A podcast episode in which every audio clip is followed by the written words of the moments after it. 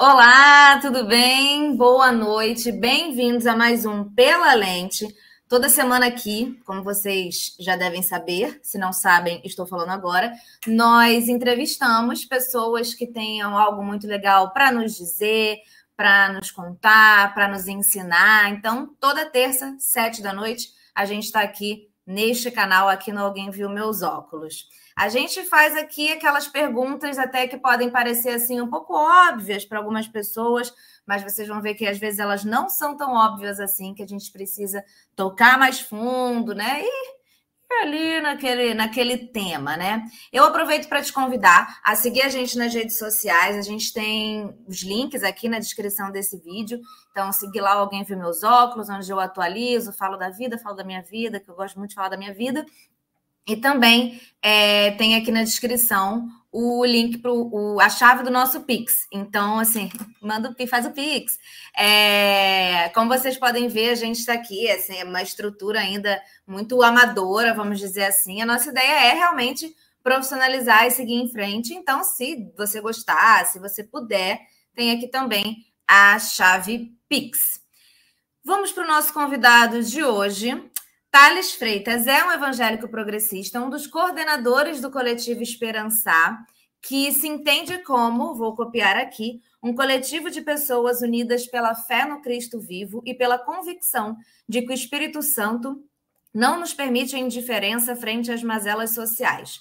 Nascer em Cristo nos faz esperançar por um mundo espelhado nos valores celestiais de paz, cuidado, solidariedade, justiça social e equidade assim na terra como nos céus. Muito interessante, né? Então vem aqui falar com a gente, Thales. Olá, tudo bem? Oi, Thales. Tá ouvindo? Thales, acho que Thales deu uma travada. Oi, Thales. Tá conosco? Vem aí. Fala pra gente. Uma boa noite. Gente, enquanto a internet estiver travada, eu vou ficar fazendo é, peripécias aqui, tá? É, fazendo piadas é, e temáticas.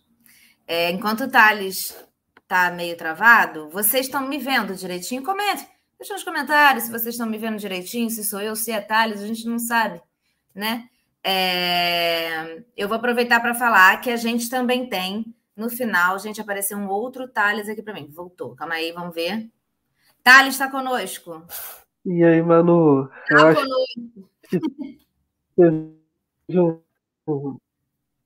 Vamos ver, então. Boa noite, aqui, Thales. Muito obrigada por estar aqui com a gente. Obrigada por estar aqui, viu? Boa noite, Manu.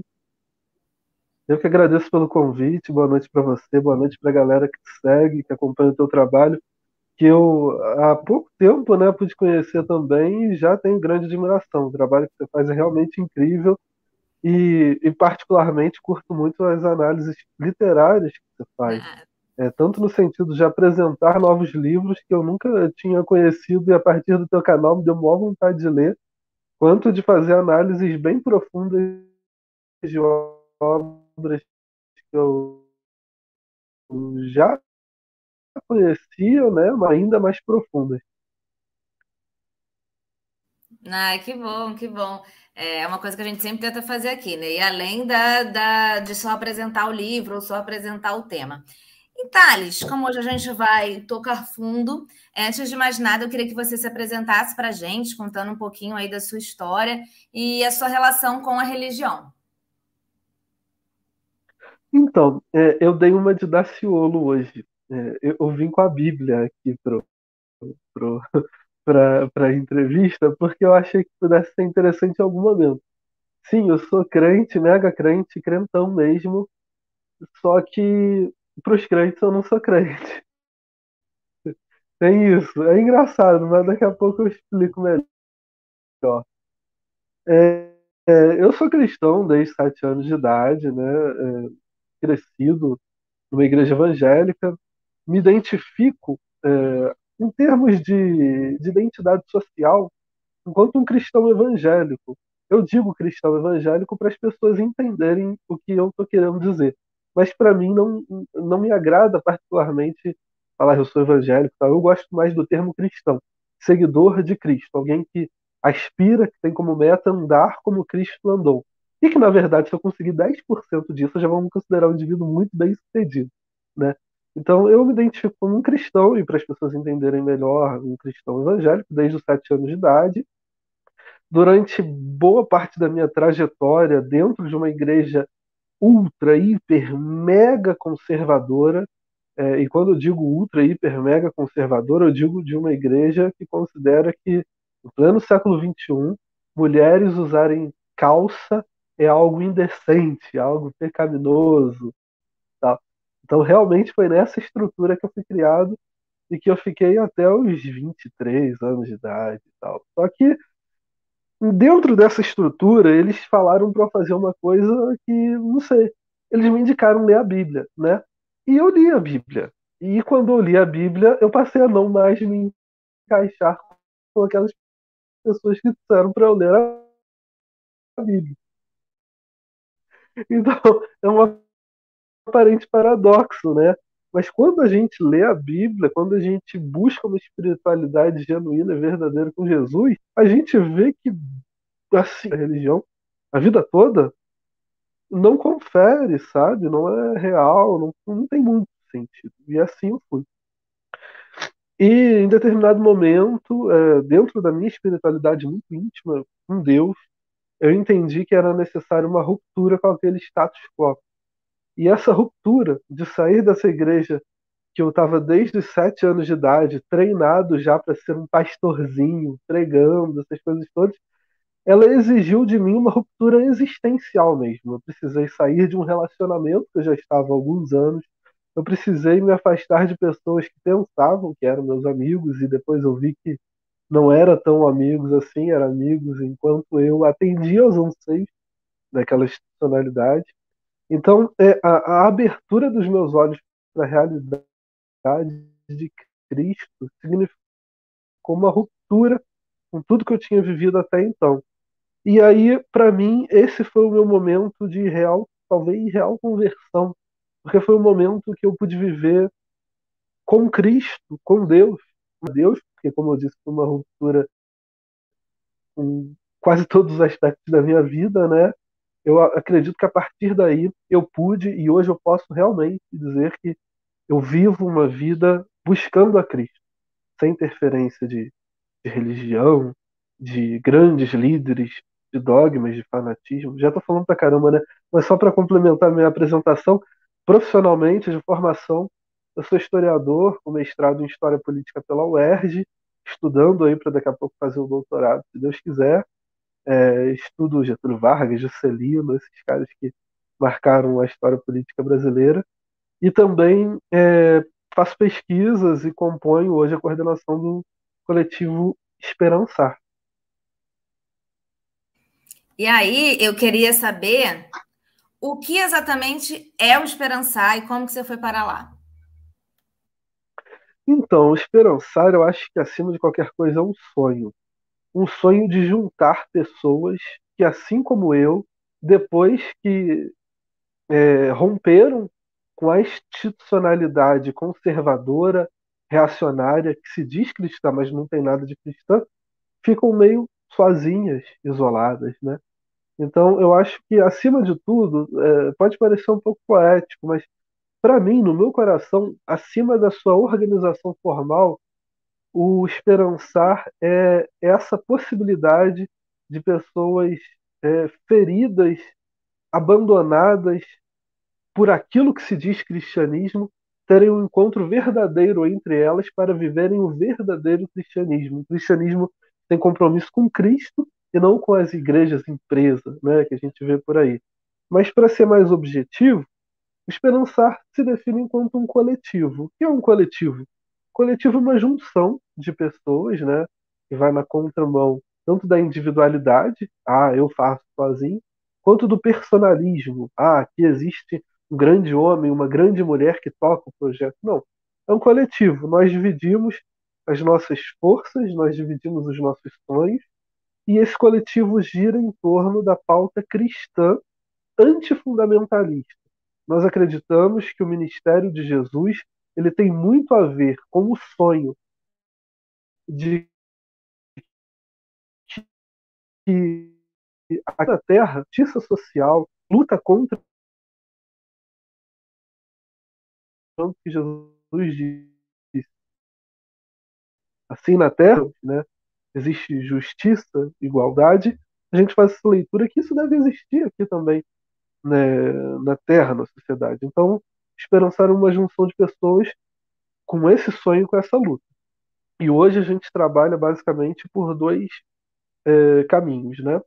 De um lado, leitura popular da Bíblia, no qual nós elaboramos um material que está até aqui, olha, é uma cartilha de leitura popular da Bíblia, onde a gente estuda a Bíblia de maneira livre, né? descompromissada com os dogmas, descompromissada com é, aquelas imposições que o fundamentalismo coloca na leitura bíblica em vários lugares.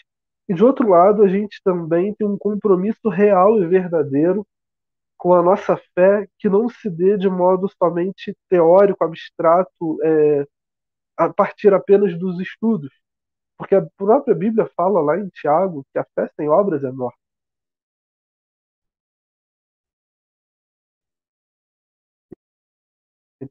Então a gente tem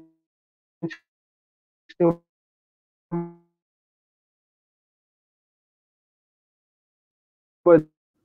linha de trabalho também. Thales, está picotando um pouco. Eu vou pedir para você voltar um pouquinho. A gente parou lá em, em Tiago. Está ouvindo? A gente parou lá em Tiago e você está picotando bastante. É, eu vou pedir para você voltar um pouquinho lá é, e aí aproveitar para a gente falar um pouco sobre. É, é, esse, esse, é um trabalho né, que, que, que me parece muito interessante e que tem a ver com o que a Teologia da Libertação fez muito tempo, né? Esse trabalho direto, uma leitura da Bíblia que fale com, com a população mesmo, com o povo, e que e como que é essa diferença, é, pode voltar ao que você estava falando aqui enquanto estava travando, eu estou já introduzindo uma nova questão, como que é essa, essa diferença de leitura da Bíblia, né? Dentro de uma igreja mais fundamentalista, mais tradicional, vamos dizer assim, e que dá para ser feita com essa cartilha, né? Sim, sim, mano. Para mim, uma das diferenças fundamentais é, que quando a gente trabalha com essa cartilha, quando a gente faz uma leitura popular da liberdade para trabalhar o texto bíblico, compreendendo a sua. Existe muita política na Bíblia. A Bíblia tem muita poesia, a Bíblia tem muita história, a Bíblia tem muita filosofia, mas a Bíblia também tem muita política. E a gente pode compreender, por exemplo, a dimensão política de Cristo. Né? Cristo foi um indivíduo insurgente em relação às estruturas sociopolíticas do seu tempo. Quando a gente faz uma leitura popular da Bíblia, a gente está com pessoas reais que têm dúvidas reais sobre a vida e sobre a fé, e a gente não tem nenhuma censura para discutir nenhum tema, desde a sexualidade na Bíblia até o caráter político da mensagem de Cristo. Eu acho que talvez essa seja a grande diferença. A gente tem liberdade para ir com tudo para a Bíblia, porque não vai ter nenhum pastor, nenhuma instituição, nenhum dogma que vai dizer: olha, isso aqui você não pode falar, isso aqui você não pode discutir, porque a igreja não é lugar para isso, sabe? Eu acho que a leitura popular da Bíblia faz que todo lugar seja um lugar para toda pessoa refletir sobre toda a partir da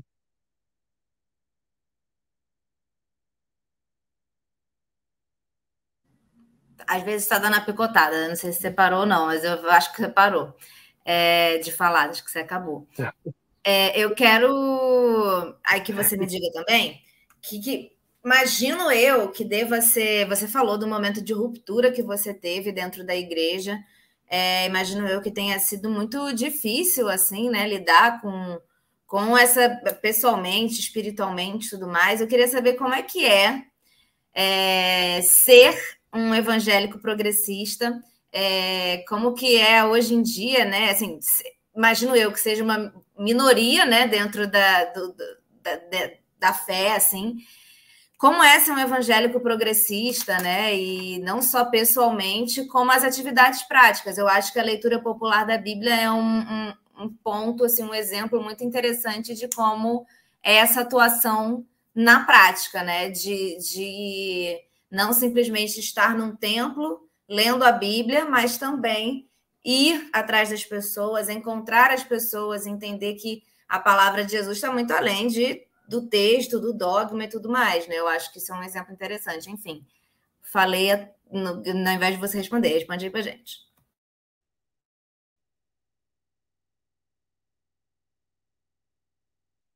Então, é, existem algumas questões muito interessantes para pensar em cima disso.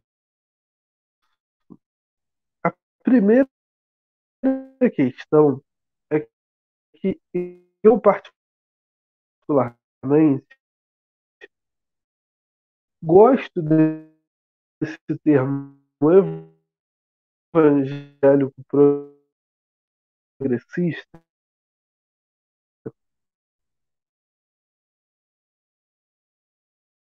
enquanto Thales, desculpa te interromper. Você quer tentar sair e entrar de novo? Porque está travando bastante. Não e sei se tem como ficar perto do modem ou alguma coisa assim. Só porque está travando muito, a gente não está conseguindo te ouvir. Um sociólogo. Tá? Acho que você também não está me ouvindo. Está me ouvindo? Exato. Evangelho tem mais algo. Está me ouvindo? Desculpa interromper, tá me ouvindo agora? Eu ia te sugerir, Thales, para você sair e entrar de novo, para ver se a gente consegue, se pode ir para perto do molden, enfim, alguma coisa assim, porque tá caindo bastante, a gente não está conseguindo ouvir o que você está dizendo.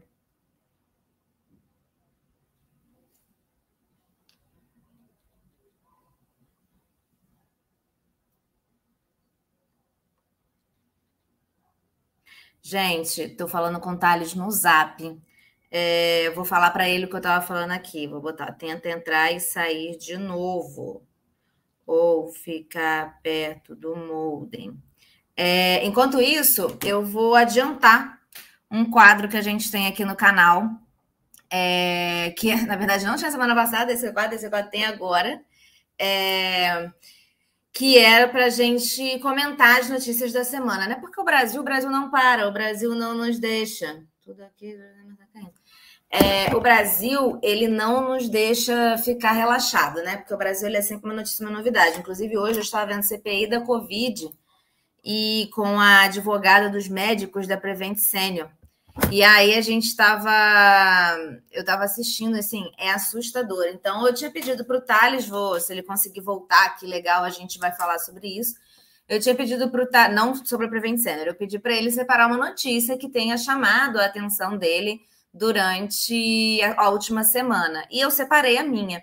A minha certamente foi e está sendo o caso da Prevent Senior. Não sei o que vocês é, têm acompanhado, estão sabendo, mas assim, é cada dia uma notícia mais assustadora. Eu vou tentar fazer um resumo do resumo, porque todo dia sai uma notícia pior e mais terrível.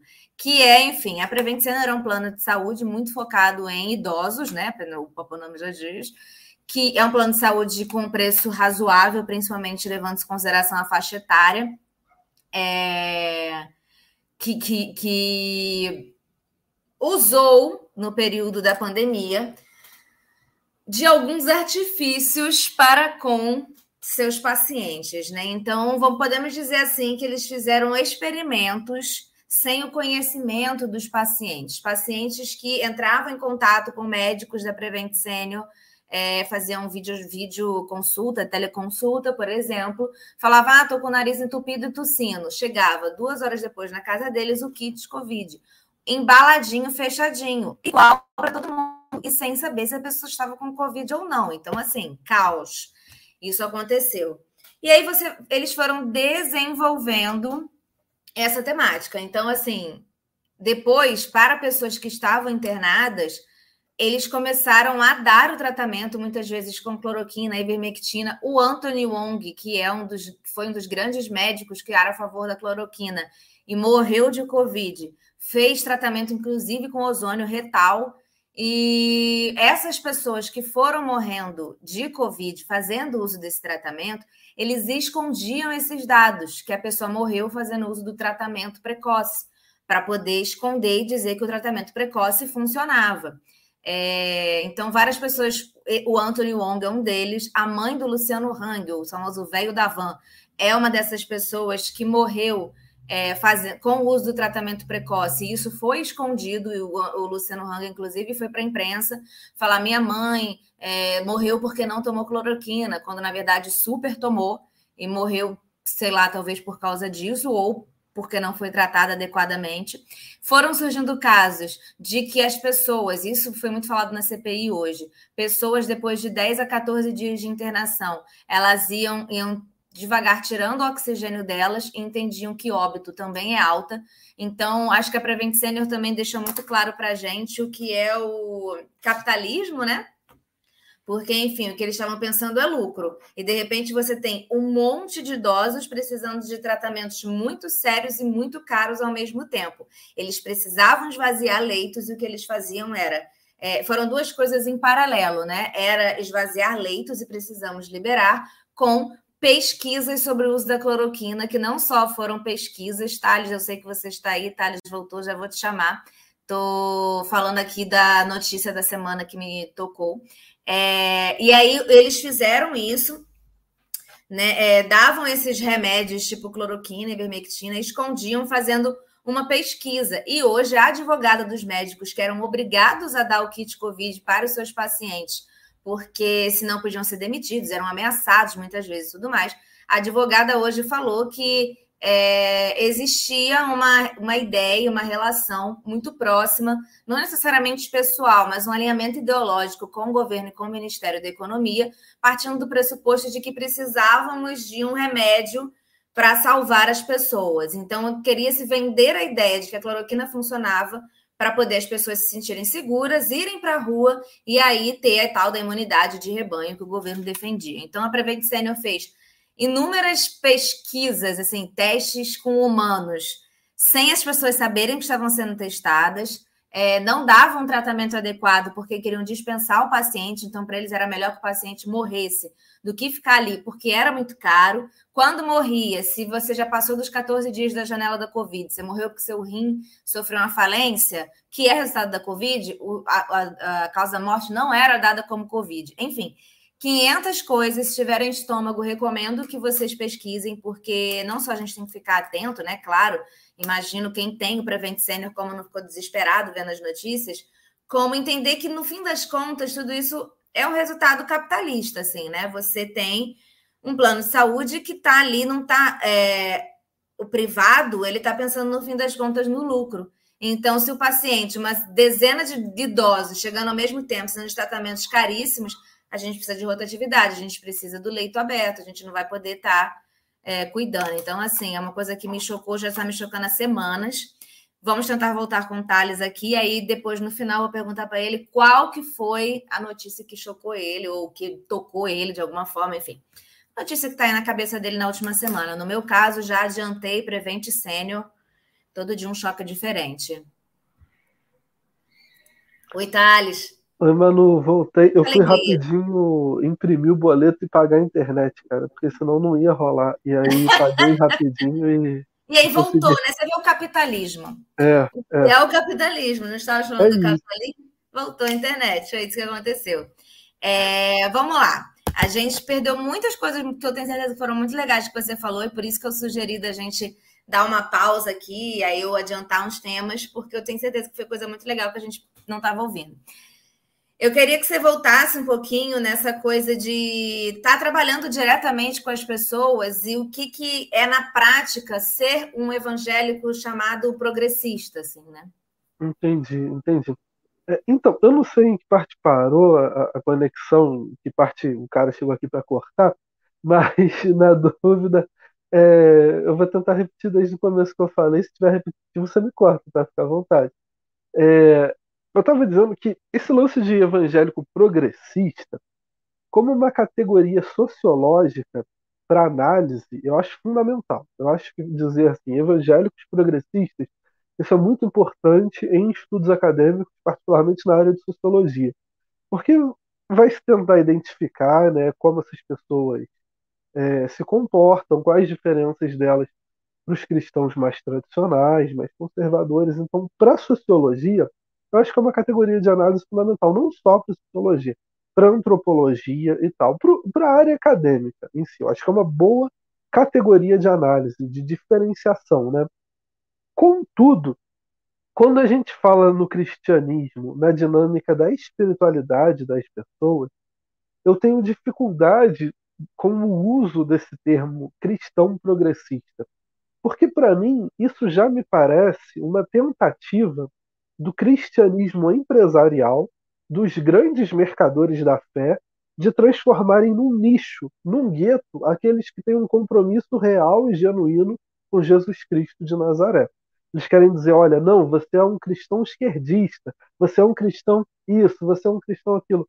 Quando, na verdade, é, só para fazer um exercício histórico básico, quando o indivíduo ele é cristão e progressista, ele se debruça sobre uma fonte que tem, em termos de documentalidade, mais ou menos dois mil anos, que é o Evangelho de Jesus, e ele também vai usufruir de algumas teorias sociais e econômicas vem ali dos séculos 17, 18, 19, 20.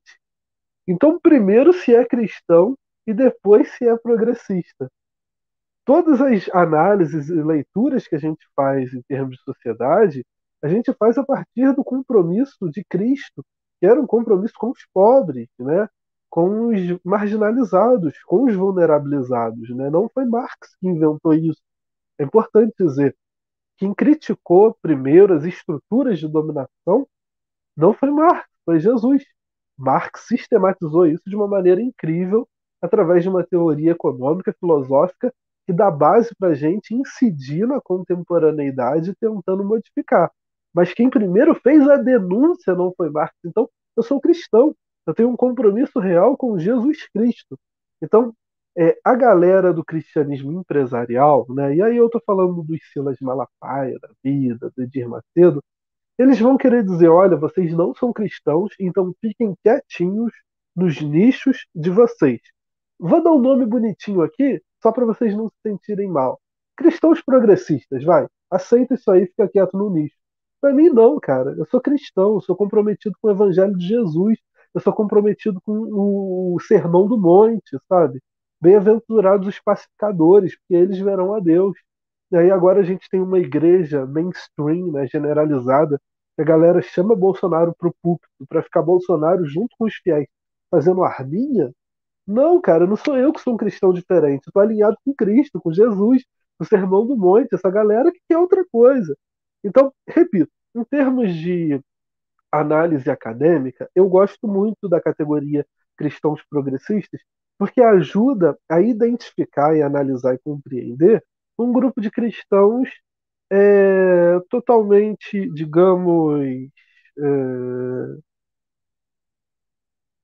um grupo de cristãos que não aceita o status quo da igreja, da igreja evangélica, particularmente, que está aí. Mas na prática eu me considero cristão e cristão só, assim, alinhado com Jesus. Eu não identifico em Edir Macedo um irmão em Cristo. Eu não vejo Jesus na vida do Edir Macedo. Eu não vejo Jesus na vida do Malafaia. Para mim não sou eu que estou num nicho de cristão. Para mim são eles que não são cristãos. Para mim eles são agentes do grande capital travestidos de pastores, né? E só para colocar mais um complemento, talvez eu sou meio prolixo, tá, Manu? Você me corta, pelo amor de Deus. Siga em frente, tá maravilhoso. Só para colocar um, um, complemento, na minha visão, o Espírito Santo, e agora eu vou falar bem crentão mesmo, tá? É, é a minha dinâmica de fé que exala, assim, eu não consigo conter isso. É, para mim, o Espírito Santo ele sempre vai operando através das margens, das beiradas. A atuação de Deus, a ministração do Espírito Santo, ela nunca está nos grandes púlpitos, nos grandes movimentos, nas grandes ações, nos grandes homens. Não. Se a gente for parar para olhar o ministério de Jesus, era de um homem marginalizado, vindo de Nazaré, que era periferia da, daquela sociedade no tempo, trazendo junto a si um conjunto de pessoas que vai para além de 12, inclusive muitas mulheres, um conjunto de pessoas marginalizadas por aquela sociedade. Então Jesus ele não vai ali no, no meio dos escribas, dos fariseus, dos saduceus e faz uma seleção para fazer o dream team, né? Os melhores de cada seita judaica e traz ali né, um romano eh, eh, inteligente e vai na Grécia e traz o melhor da filosofia. Não, cara. Jesus pega o, o, o que a sociedade excluía. E através dessas pessoas que a sociedade excluía, Jesus cria um grupo maravilhoso interessado em transformar a realidade social.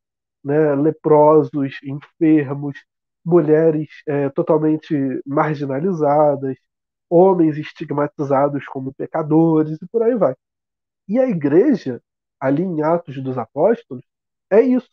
É uma comunidade à margem da sociedade romana que tem que lutar dia após dia pela sua própria existência, né? correndo risco de vida.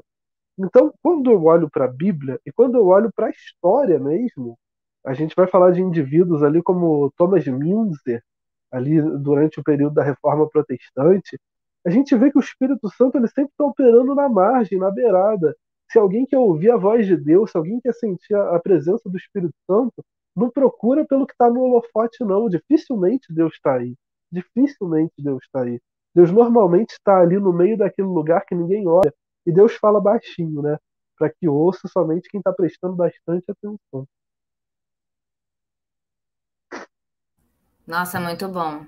Amei várias coisas. Fiquei aqui pensando em várias, várias coisas. Eu gostei muito dessa sua análise de funciona para academia, mas na vida real é, é, eu gostei muito disso, muitas reflexões. E aí, você falou, enfim, que dessa de ser o cristão, né, estar seguindo aí a mensagem de Cristo. Eu, eu, a gente tem um momento aqui aberto para xingar Bolsonaro, mentira. Mas eu quero te perguntar de Bolsonaro mesmo.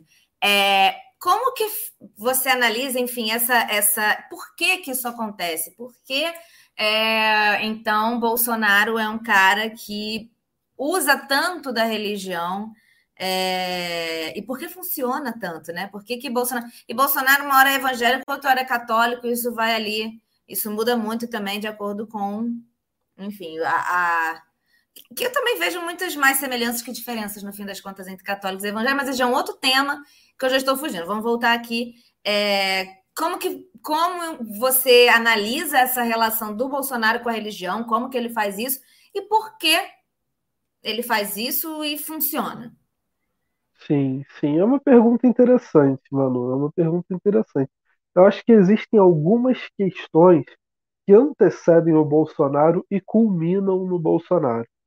É, uma dessas questões é a estrutura educacional brasileira que não dá conta é, de reflexões profundas. E quando eu falo da estrutura educacional, não estou falando só da escola, eu não estou é, de maneira nenhuma fazendo uma crítica à classe de professores da qual eu fiz parte, e, e acredito que, que entre as estruturas sociais brasileiras seja uma das mais valiosas, valorosas e lutadoras que a gente tem, não. Eu estou falando num todo, assim, é, o, o conjunto, a superestrutura, para usar um termo mais amplo, né? as pessoas que produzem narrativas, desde a igreja, passando pela mídia, passando pela universidade, principalmente as universidades privadas, a gente não tem um debate que dê conta ao mesmo tempo de valorizar a dinâmica de fé das pessoas e respeitar a laicidade. Normalmente, no imaginário social, se tem a ideia de que existe uma contraposição entre ambos os elementos. Né? Eu tenho fé. Se eu tenho fé em Jesus, Logo, eu me vejo obrigado a chegar no parlamento e empurrar goela abaixo a Bíblia em todos os parlamentares para aprovar projetos de leis que atendam ao meu nicho, a minha igreja, a minha congregação. Essa é uma questão. É, no imaginário social brasileiro, existe essa dificuldade de pensar que eu posso crer em Jesus, ser totalmente fiel à mensagem do Evangelho, e justamente por ser fiel à mensagem do Evangelho, eu amo ao próximo como a mim mesmo, e já que eu o amo, eu o respeito, inclusive para não crer e pensar como eu. Então, existe uma dificuldade de compreender a questão da laicidade. A igreja, por exemplo, não debate isso, né? A igreja em geral não debate laicidade e fé. É, como eu tenho dito aqui, é totalmente possível ter fé e, ao mesmo tempo, querer um Estado laico e respeitoso que seja para todos, né? não somente para minha panela. Então, essa é a primeira questão. A segunda é uma questão, Manu, que agora eu vou ser polêmico e talvez se fizerem uns recortes assim depois dessa live, é, vai ter até uma galera da esquerda que vai me criticar, né, e tal. Mas vamos lá, vou, se você me permite, serei polêmico. Permita, seja. Amo polêmicas, pode ser. Antes do Malafaia é, ser cabo eleitoral do Bolsonaro, quem quiser aqui, daqui a pouco, depois da live no Google pesquisar, vai achar fotos do, do Malafaia com as mãos impostas, orando sobre Lindbergh, candidato à prefeitura, se não me engano, de Nova Iguaçu, né? não é isso? É, acho que sim. A gente vai achar Silas Malafaia apoiando o, o lulopetismo, né? apoiando o Lula. Se a gente for examinar documentos, vídeos sobre a inauguração do Templo de Salomão, lá em São Paulo, que o Macedo construiu, a Igreja Universal construiu, a gente vai ver na inauguração daquele templo que para mim é o templo de um lugar que se diz igreja, mas de igreja não tem nada, embora tenha muita gente de fé lá achando que é igreja, mas as lideranças não constroem uma igreja, constroem uma mega empresa, né, que acumula capital mais do que muita empresa, né? Ter uma filial da Universal hoje em dia rende muito. Então, é, quando a gente vê a inauguração do Templo de Salomão, a gente vê Dilma Rousseff sentada nas primeiras fileiras ali, acompanhando e aplaudindo. Então, o que eu quero dizer com isso? A gente já tem, passando por todos os nossos presidentes, desde a redemocratização do país, uma cultura política de utilizar o púlpito da igreja enquanto palanque político. Isso, ao meu ver, é uma prática que tem que ser denunciada e criticada dentro da própria igreja. Né? Por quê? Eu acho que a igreja tem que discutir política, tem que discutir projeto, tem que discutir ideia. Mas daí para fazer palanque para personagem já são outros 500, outros 500. Tem um nome é, muito conhecido no meio evangélico, um, cristão histórico, né? o Charles Spurgeon, que ele fazia o seguinte nas igrejas dele, lá na, na Inglaterra.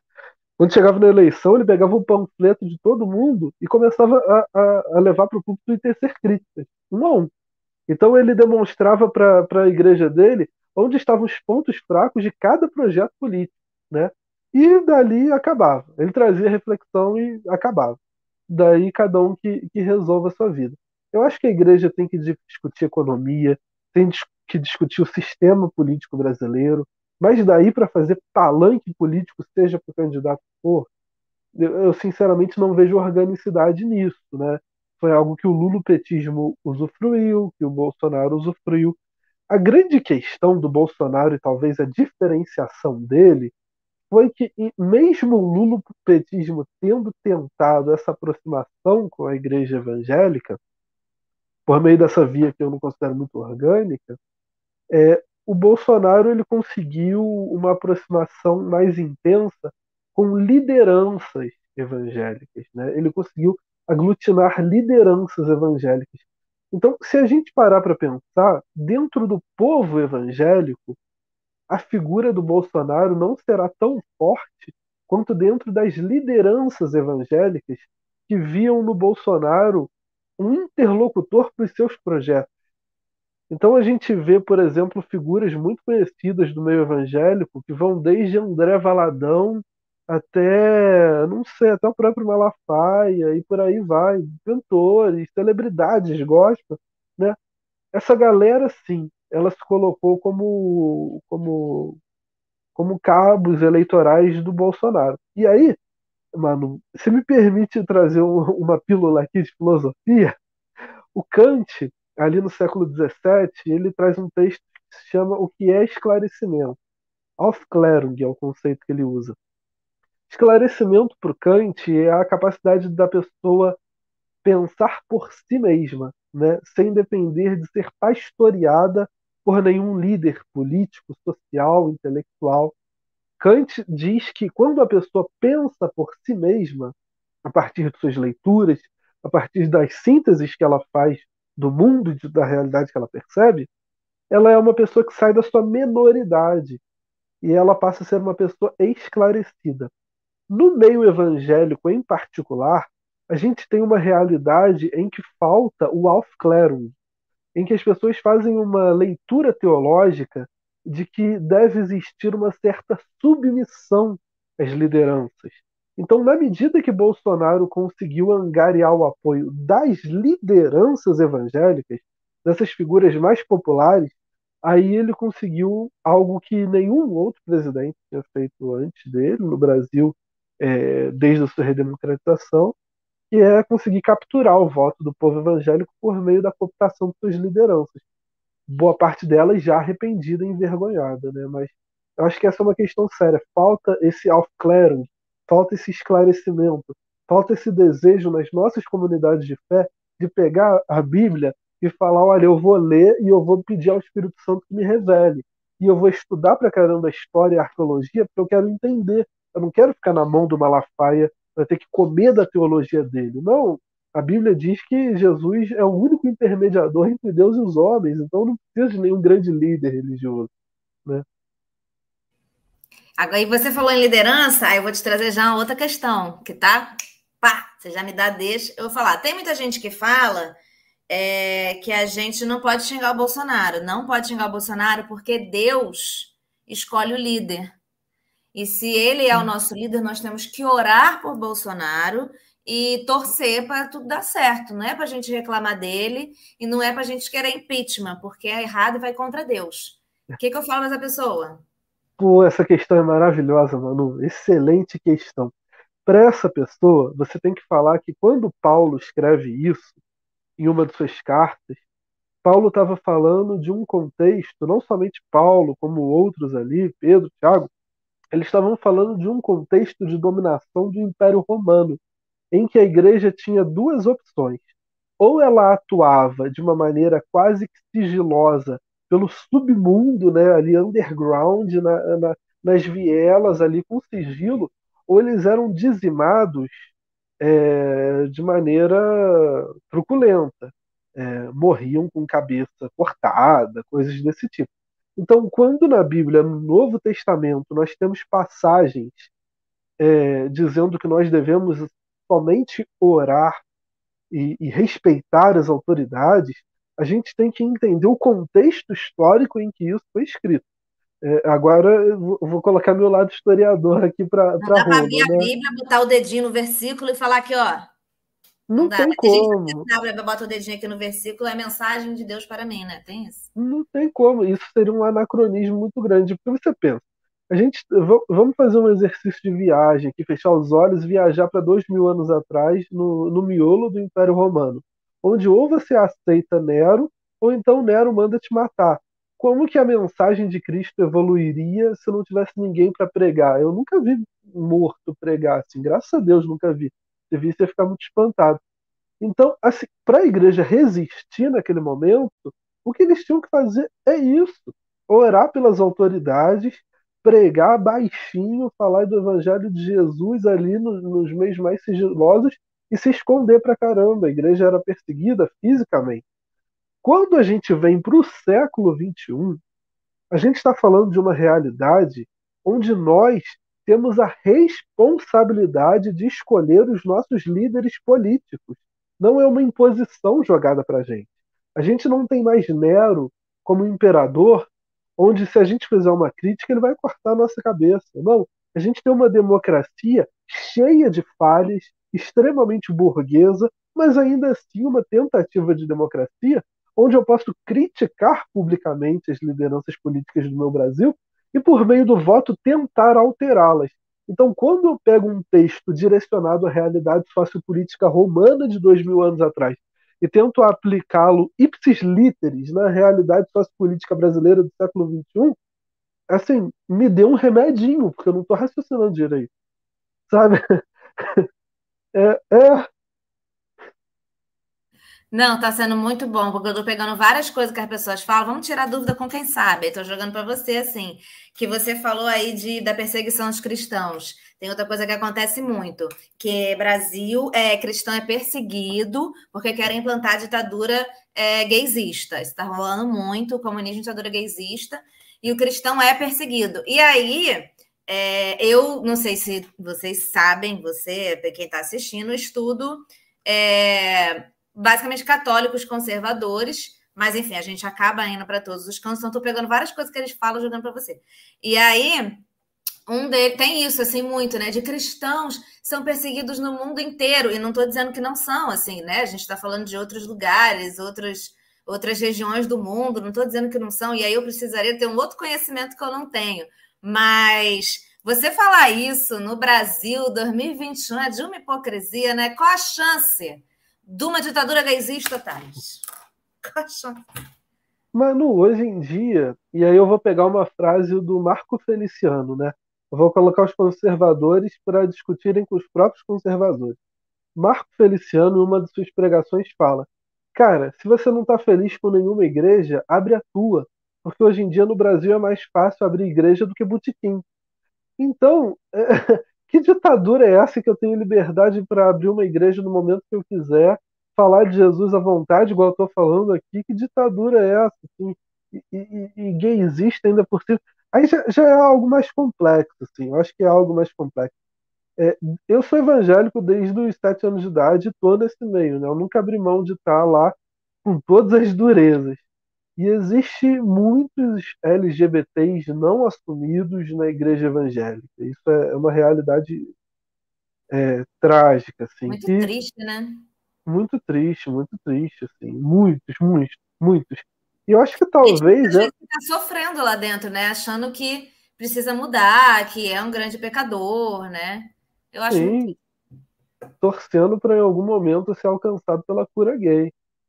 Eu acho que as lideranças evangélicas que não são bobas já perceberam isso. Elas já perceberam que a existência de LGBTs dentro das suas comunidades é muito grande. E eles querem, de alguma maneira, demonizar isso porque sabem que é um movimento que tende a ser mais para progressista. Né? Então, quando vier um, um debate forte dentro das igrejas sobre a questão LGBT, que, entre aspas, é um tabu, Imagina o que não vai vir em termos da transparência dos recursos econômicos daquela igreja, né?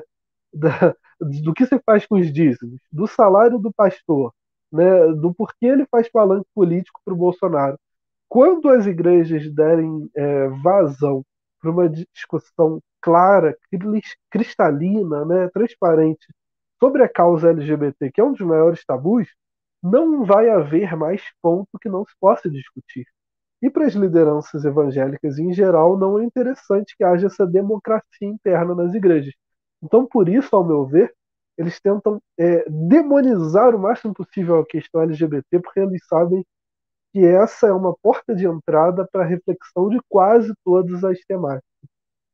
E, e consequentemente, é uma porta de entrada para a ruína desse domínio hegemônico que as lideranças fazem nas igrejas por meio do segredo, né? O segredo é uma categoria de ação social e política para você marginalizar pessoas. Eu tenho comigo o segredo do quanto a igreja recolhe todo mês. Então, ninguém poder, sabe. Né? né? Saber de coisas que ninguém sabe te dá sempre um poder, né? Sim. sim. É, eu prometo que a última pergunta agora, falando diretamente de Bolsonaro, é, o Bolsonaro também, ele fala, é, o Bolsonaro não, assim, ele fala, né, que ele é pela família, inclusive é, esse discurso de pela família ele é sempre muito usado, né? Ele foi muito usado no impeachment da Dilma por todos que votaram a favor do impeachment usava isso do pela família, pela família. É uma, uma instituição. Eu tenho minhas teorias de por que, que esse, essa discussão funciona, essa discussão cola, né? Essa importância de num mundo tão confuso, ainda mais agora, momento de pandemia e tudo mais, a gente tem tantas incertezas, é, e a família se ela é bem estruturada, ou até se ela é mal estruturada, ela é a sua certeza, né? Se seu pai faz merda, tu sabe que ele vai estar tá fazendo merda. Se sua família. Aquilo ali você te dá. Você tem certezas ali dentro da sua família. É onde você sempre esteve, né? É claro que também, se a gente for pensar numa perspectiva histórica, a família é uma construção histórica por muitos motivos. E aí, um dia eu faço uma live para a gente conversar com quem é, pesquisa muito profundamente esse tema. Mas é, essa, essa, essa, eu estou com uma caneta balançando aqui sem nenhum sentido, não estou escrevendo nada, estou apenas balançando a caneta. É, essa coisa da família é muito forte, né? E, e aí muita gente diz que o Bolsonaro ele é pela família, ele tem os nossos princípios, a gente não pode ser contra o Bolsonaro, porque como pode? Olha como ele preserva esses valores. E o que, que, você acha disso? Assim, Bolsonaro ele é pela família? Eu acho é, que a equipe do Bolsonaro, lá que o, o Bolsonaro a gente vê assim, eu, eu vou tentar não, não, não, ser muito, né, muito informal, tal. A gente vê que ele não é um, um camarada lá muito estudado, né? Ele não, ele não tem análises muito profundas. E aí ele para desculpa, eu, eu falei, perdão, eu para falar. E aí para para ele juntar dois pontinhos, ele precisa de uma equipe para ajudar, né? Senão ele vai errar o pontinho ali. E aí alguém na equipe dele teve a sacação de perceber que dentro da igreja evangélica, um dos discursos mais fortes é a primeira instituição criada por Deus foi a família. Deus não criou igreja, Deus não criou governo, Deus criou Adão e Eva e eles estiveram lá depois Caim e Abel, que um matou o outro, né? Aí você imagina, quatro pessoas no mundo, um mata o outro, a taxa de homicídio da sociedade da época, 25%. Já, já é uma família meio bizarra por aí, né? Mas enfim, eles dizem que a, a, a, primeira instituição criada por Deus é a família. Isso é muito forte dentro da igreja. Então, e já começou bom... ruim, né, gente? Avisa que já deu ruim. Aí, ó. Pois é. Já matou o outro, gente, pelo amor de Deus. E para além disso, desse discurso ser muito forte e, consequentemente, atrai as pessoas, é inegável que é, a gente não veio da cegonha. Né? Eu, algum tempo, descobri isso. Eu não vim da cegonha. Eu tive né, uma mãe, né, um pai e tal. Eles me fizeram. Várias é, coisas aconteceram. Sim, sim. Eu poderia também ter sido adotado, enfim, eu tenho avós, todo mundo tem uma família, independente de quanto aceite ou não. Então é algo que de uma forma ou outra chega a todo mundo, principalmente os mais conservadores, né? Todo mundo tem uma família. Então, quando você diz valorizar a família, toda a sociedade vai falar: opa, é uma coisa boa para mim porque eu tenho uma família. Então é meio que um mais um é igual a dois. Só que aí entra o grande problema. É, o Bolsonaro ele transformou família, esse, essa palavrinha, num conceito absolutamente abstrato. Por quê? Porque família come, até onde eu sei. Come, né?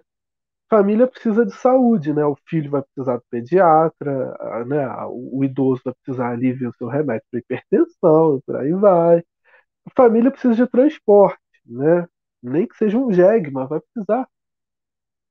Família vai precisar de educação. O sonho de todo pai, de toda mãe, é ver seu filho bem educado crescendo. Então, o Bolsonaro ele utiliza como um conceito, digamos, popular, para não dizer populista, o termo família, sem nunca entrar no debate do que uma família precisa para ser uma família saudável, uma família feliz, uma família digna. Essa é a questão, a mentira e a perversidade de Jair Bolsonaro. Ele fala que ama a família, mas amando a família, ele deixa um quilo de carne chegar a 30 reais, uma carne de, de terceira, entende? Um gás de cozinha passar de 100 reais, a conta de luz no valor que está. Então, que família é, ela que, é essa que ele ama? A minha não é. Eu tenho certeza que a minha não é. Então, ele fala que ama a família, sendo que família para ele é uma coisa abstrata, porque na concretude ele não leva, não leva saúde para os idosos dessas famílias, ele não leva educação para as crianças dessa família, ele não cria vagas na universidade para os jovens dessa família, ao contrário, ele demoniza a universidade e faz de tudo para acabar com ela. Ele não gera emprego para que essas famílias, através dos seus pais, de suas mães, possam cuidar dignamente dos seus filhos. Não. Então, para ele, família é uma categoria abstrata que ele utilizou para enganar crente. É isso. Minha opinião, né? Não, arrasou. Eu tô botando aqui o computador para carregar. Porque, imagina se depois de tudo, descarrega o computador e a gente cai aqui no meio, pelo amor de Deus. É, não vamos mais falar de Bolsonaro. Quer dizer, é, vamos falar, né? Porque ele usa de religião para tudo, então a gente vai falar de Bolsonaro. Mas é, vamos voltar aqui para as ações positivas e boas é, dos evangélicos progressistas, que agora eu já sei que é mais interessante enquanto um tema acadêmico. É, qual a importância né, é, dessa ação mais. que infelizmente, na verdade, é uma, são coisas que são ligadas ao, evangélico progressista, porque, enfim, deveria ser de todo mundo, como você bem disse. Dessa ação mais direta é, de, dos evangélicos progressistas dentro do campo político. É, eu acho que Primeiramente, vou, vou usar a Bíblia, tá? Hoje eu disse para você que hoje eu estou muito crente, vou usar a Bíblia. A Bíblia tem uma, um, um, conceito que é pecado, né? E esse conceito é utilizado pelo fundamentalismo para demonizar categorias básicas da vida das pessoas, como sexualidade, é, a própria visão política e tal. Mas quando a gente faz uma interpretação séria da Bíblia, né, a gente vai ver o conceito de pecado ali no grego. Pecado significa errar o alvo. Ou seja, na minha interpretação teológica, pecado é tudo que nos leva a errar o alvo de Deus para nós, que é uma vida em abundância, uma vida plena, feliz, em paz, em alegria, em dignidade. Essa dignidade significa dignidade em todos os aspectos com saúde mental, com saúde para o meu corpo. Então, tudo que eu faço que automaticamente, de alguma, em alguma medida, me destrói, eu interpreto como pecado nesse sentido. E existe um versículo em Provérbios, se eu não me engano, no capítulo 18, que fala que peca aquele que se separa.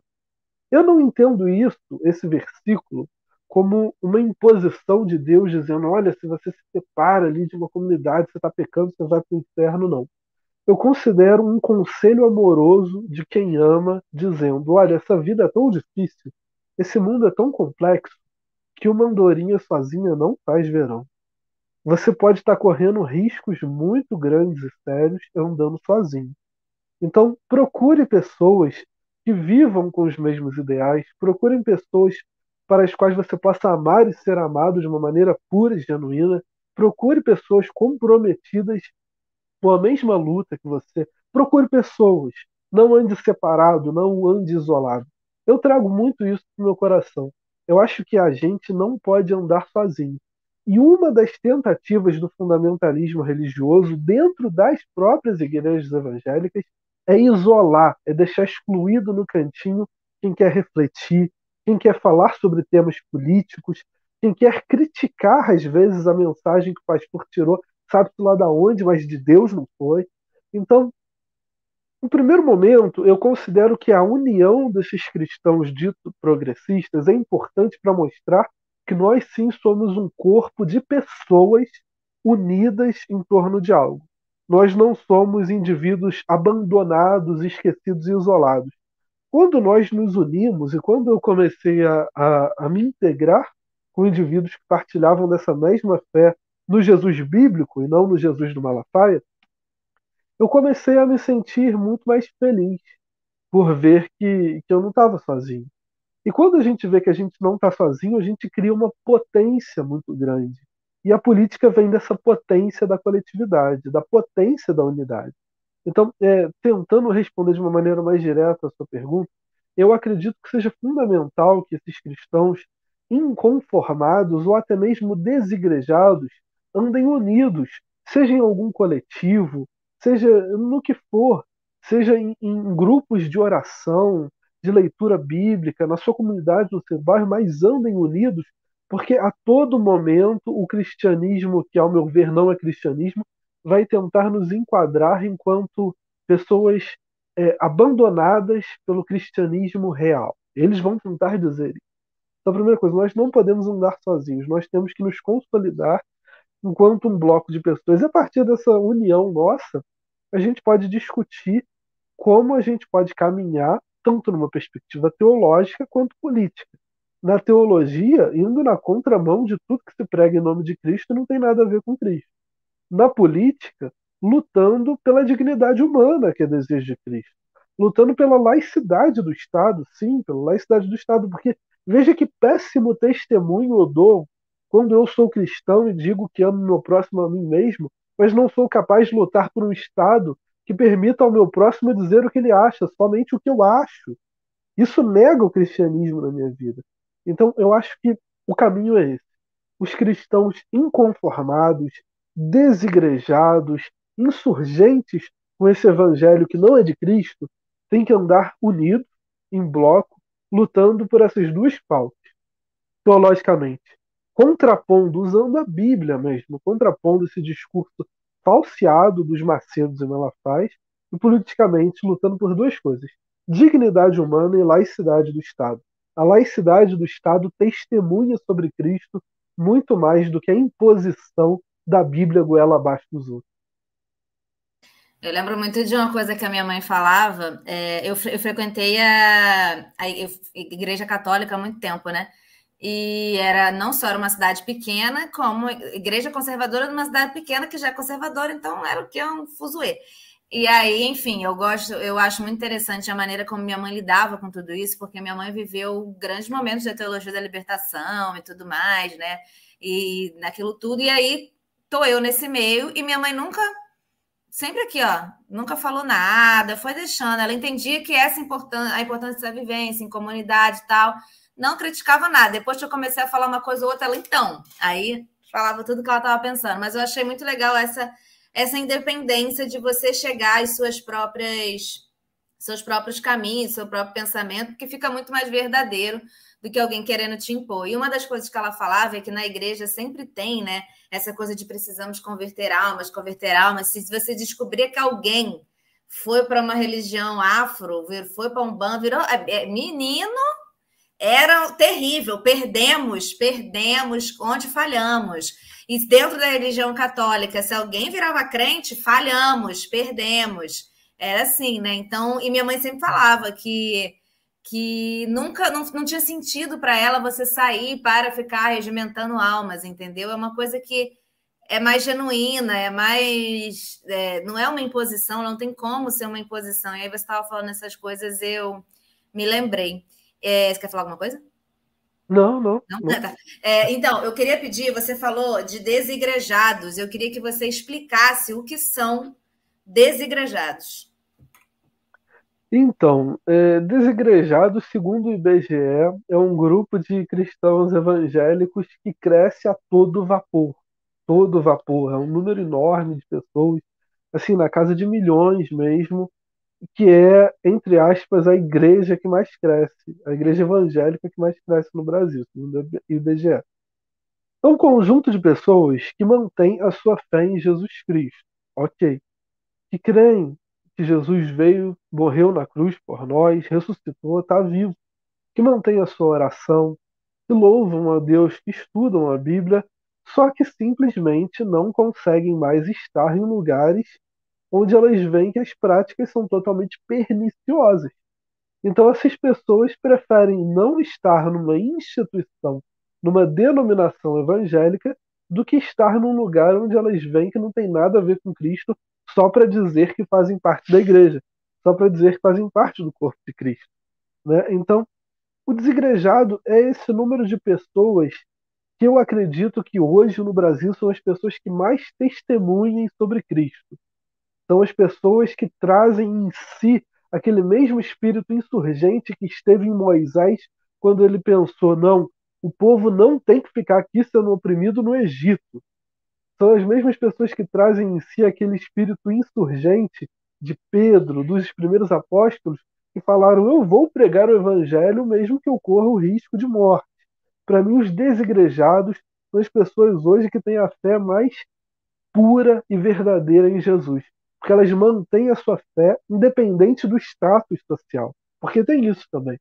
Hoje em dia, outro dia eu até escrevi um, um texto lá no, no, na página do Esperançar, um devocional, que eu falava dos clube igrejas.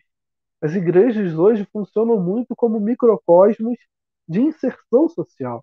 As pessoas vão lá para ajudar na criação dos seus filhos, para se distrair, para fazer amigos, né? E às vezes Cristo fica lá no cantinho, se dá tempo, lembra dele.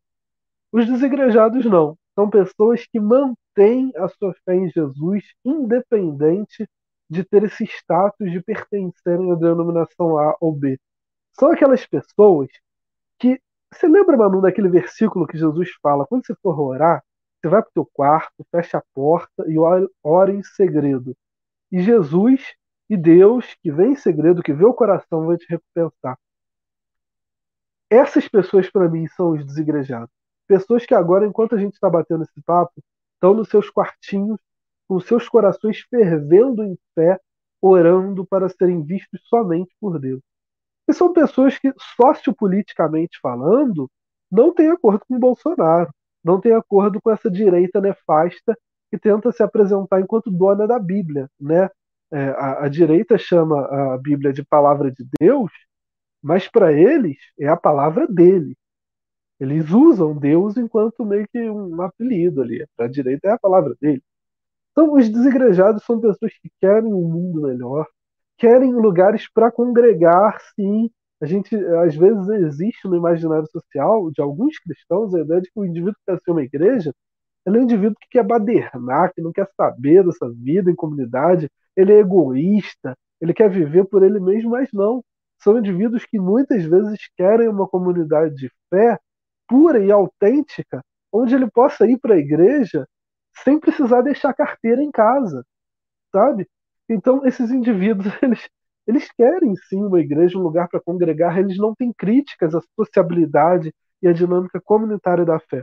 Só que em muitos lugares do nosso país, infelizmente, não existem congregações que permitem que você exerça a fé em Cristo tal qual Cristo ensinou. E aí você tem que submeter um pastor que vai ficar meia hora falando que você tem que dar dízimo e oferta de uma maneira totalmente perversa. Você vai se submeter a uma realidade onde as lideranças vão querer é, dominar a tua sexualidade e tal. Eu quero falar, não, cara. A vida é só uma. A vida é só uma e eu não vou desperdiçar entregando a minha vida para ser vivida remotamente por um pastor que me controla como se eu fosse um carrinho de controle remoto. E aí eles optam por ficar na solidão. Não por querer, ao meu ver, na minha interpretação, como um movimento de resistência de quem diz: eu mantenho a minha fé em Cristo e a minha fé em Cristo não me permite andar nesse tipo de ambiente. Muito bom. É, tem alguns comentários aqui que eu quero botar na tela para destacar daqui a pouco, porque eu quero antes fazer a última pergunta antes da gente para os nossos quadros.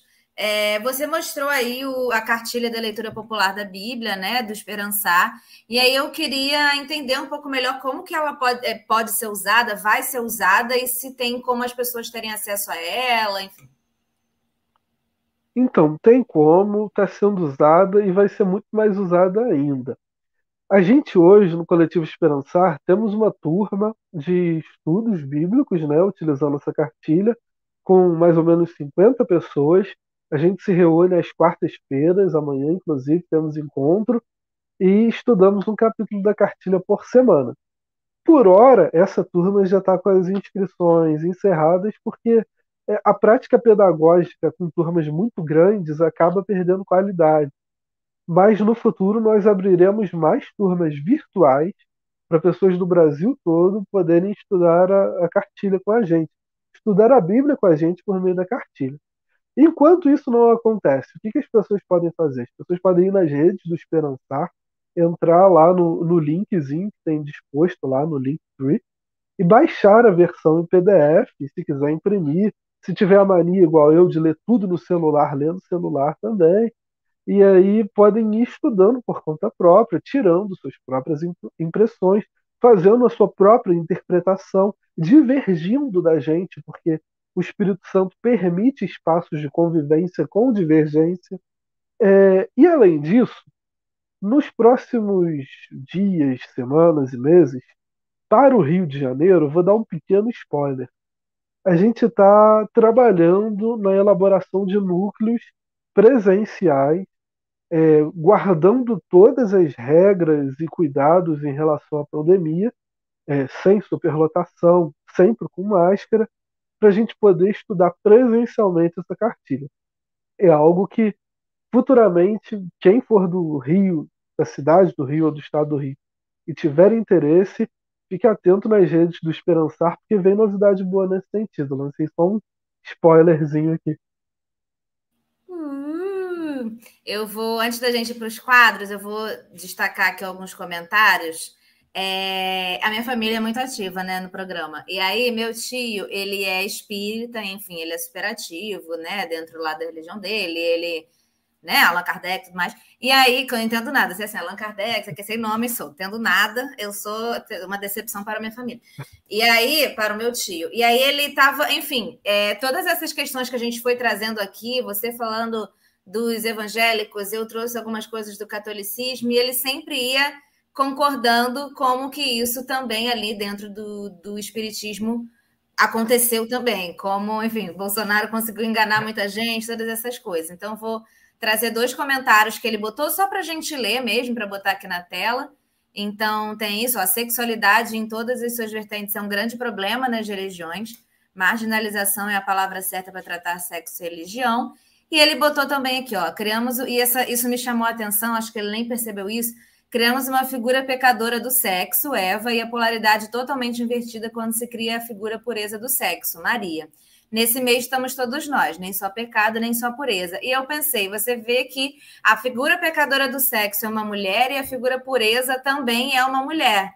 Então tudo fica ali e isso é, reverbera muito na vida da mulher. A mulher hoje em dia ela vive essa essa antítese o tempo inteiro, né? É a mulher que que principalmente dentro da religião você precisa buscar ser Maria, a mulher concebida sem pecado, e, que, e, e, e como que isso vira, é, como a mulher especificamente, como que a religião é, né? Sim, sim. Não, interessantíssimos os, os comentários, realmente uma questão complexa, né? A mulher sendo demonizada desde o começo como a porta de entrada para o pecado no mundo. Exato. A mulher é tão frágil. A serpente foi lá, ela falou: vamos comer aqui. Enfim.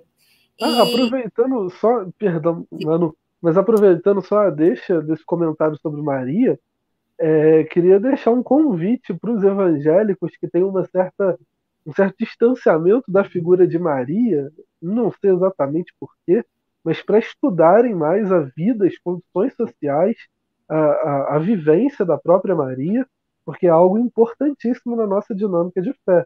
Né? É uma mulher que, desde o começo da sua trajetória ali, segundo a narrativa, por exemplo, do Evangelho de Mateus, quando ela tem a notícia de estar grávida de Jesus, ela já começa a ser marginalizada. Primeira coisa que vem à mente de José é: pô, vou comprar cigarro, vou meter o pé. Então, já, eu acho que é uma figura é uma figura que a gente precisa estudar mais na igreja evangélica, inclusive. Os católicos fazem muito bom uso, né, ao meu ver, da figura de Maria. Quer dizer, eu não sei se faz bom uso, porque eu não estudo muito a, a dinâmica católica. Eu sei que fazem uso né, da figura de Maria, e os evangélicos meio que, por algum motivo, sei lá, cara, não, não estudam essa figura. Temos que estudar Maria.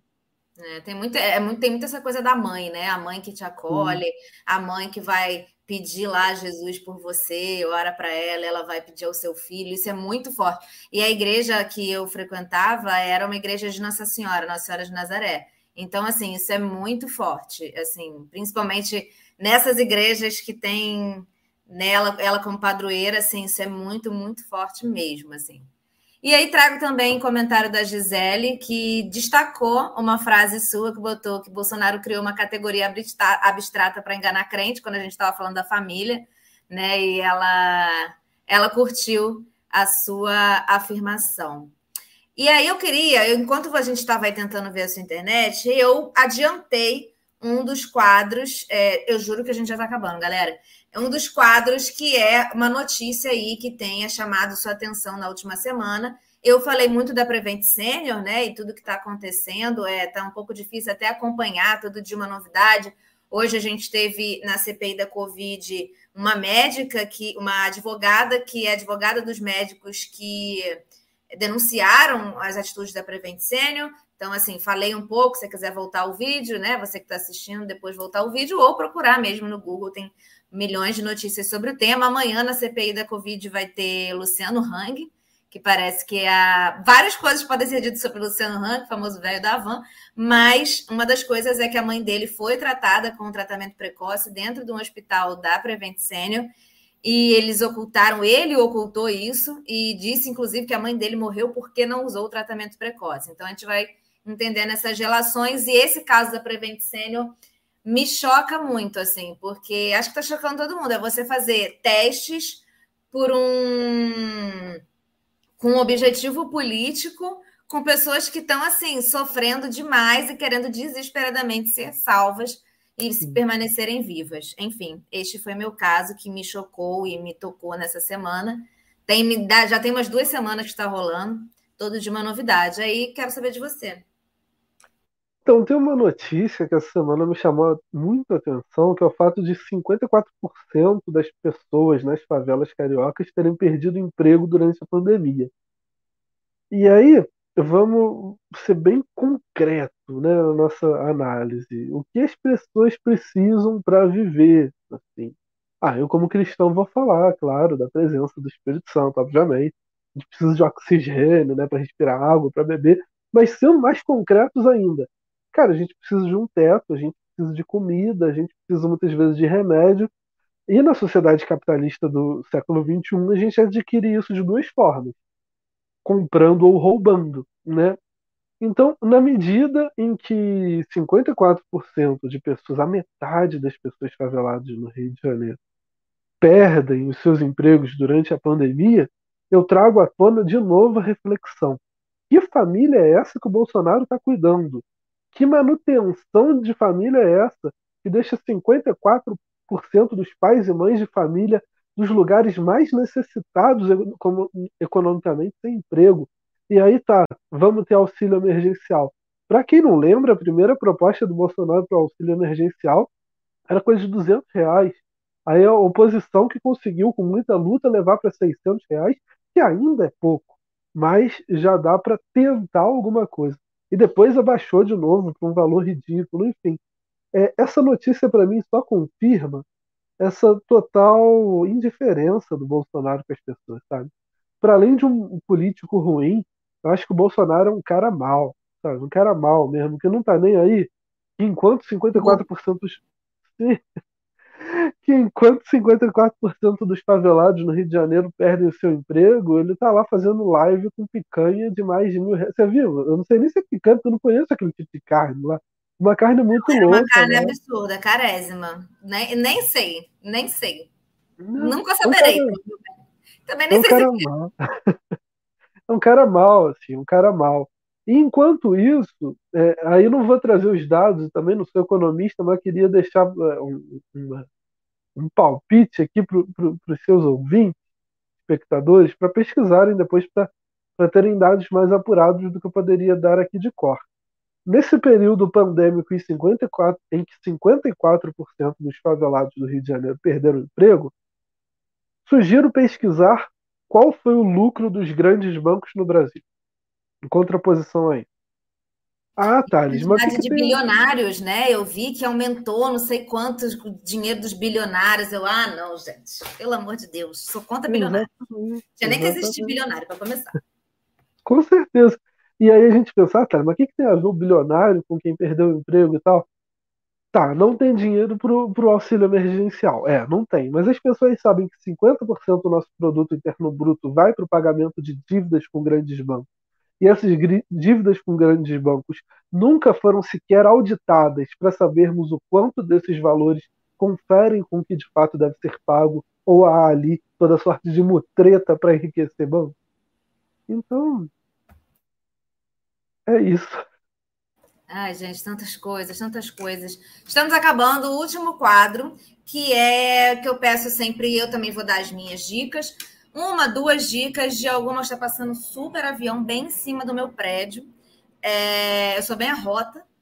É, você, você pode dar uma, duas dicas, aí é livre, tá? É livre do que você quiser, de filme, série, peça, perfil no Instagram, enfim, música, podcast, o que você quiser, livre, aí pode dar aí pra gente.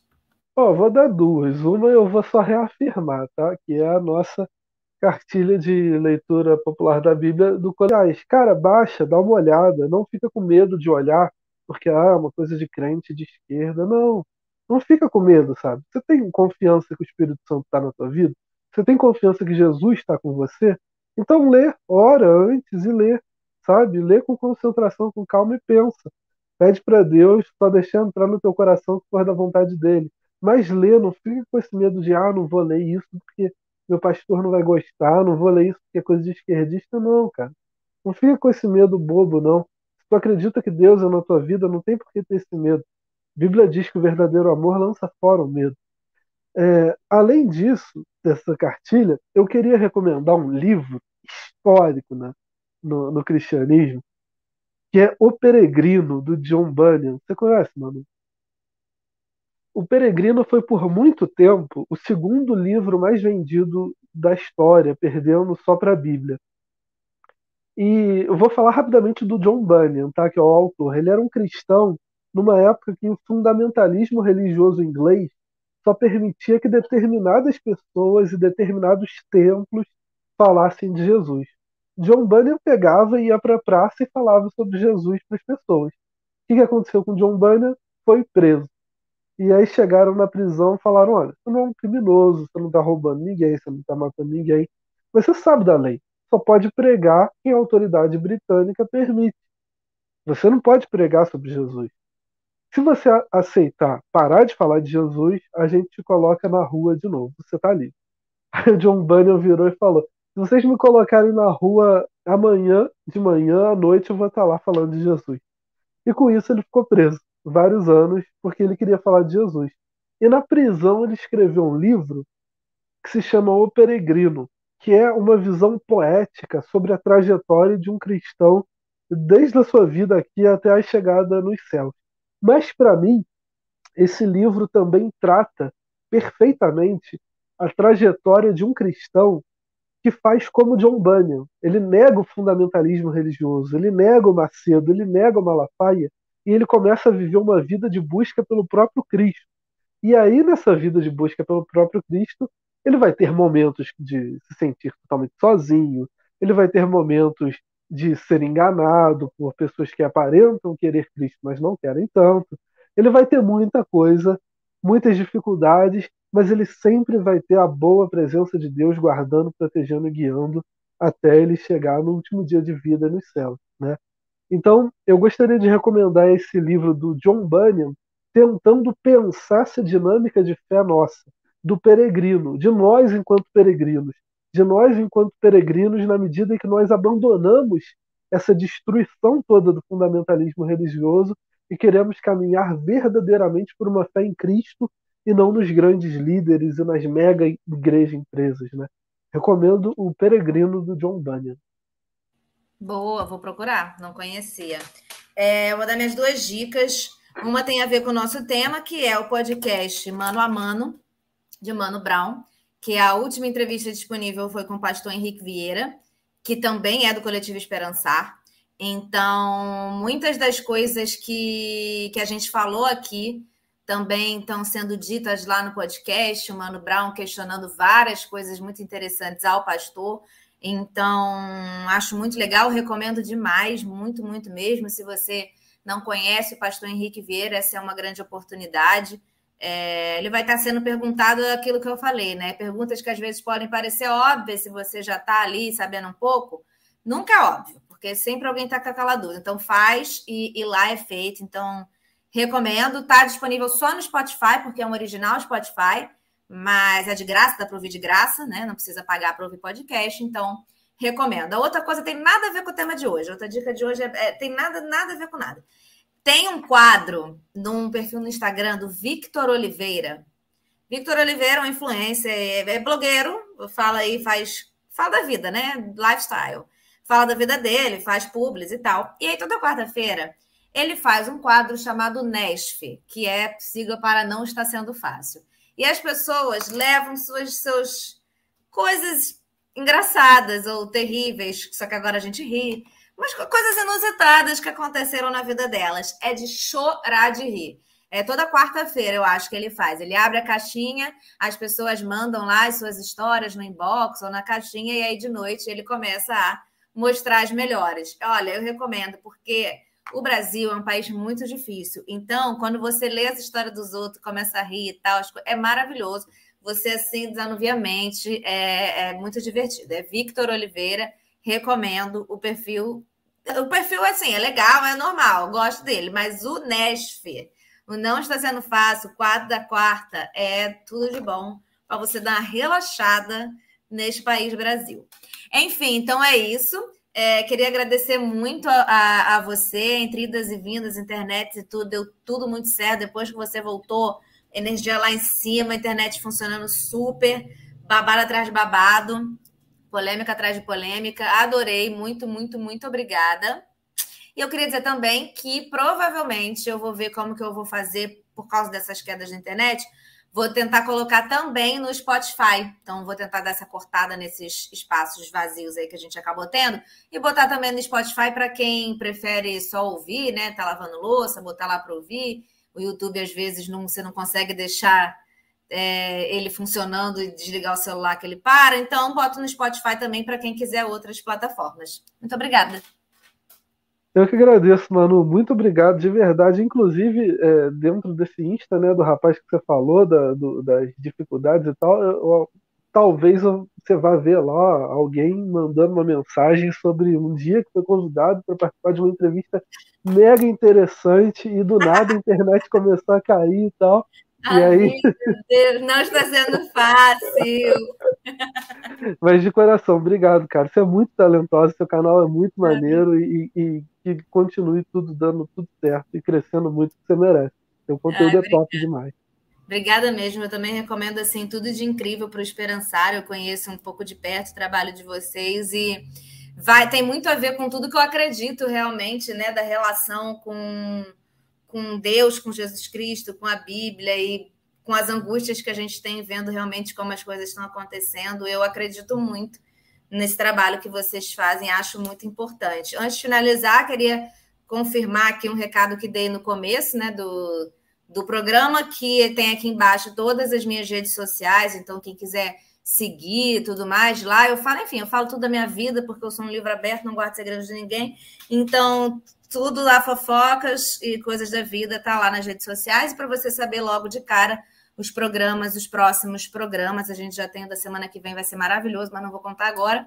É... E é isso, tem também o Pix, porque vai que você foi iluminado e você resolveu que quer fazer um Pix. Tem o Pix aqui embaixo também, caso você se sinta iluminado. Ok? Então é isso. Beijo, obrigada mais uma vez. E até semana que vem, gente. Valeu, Manu.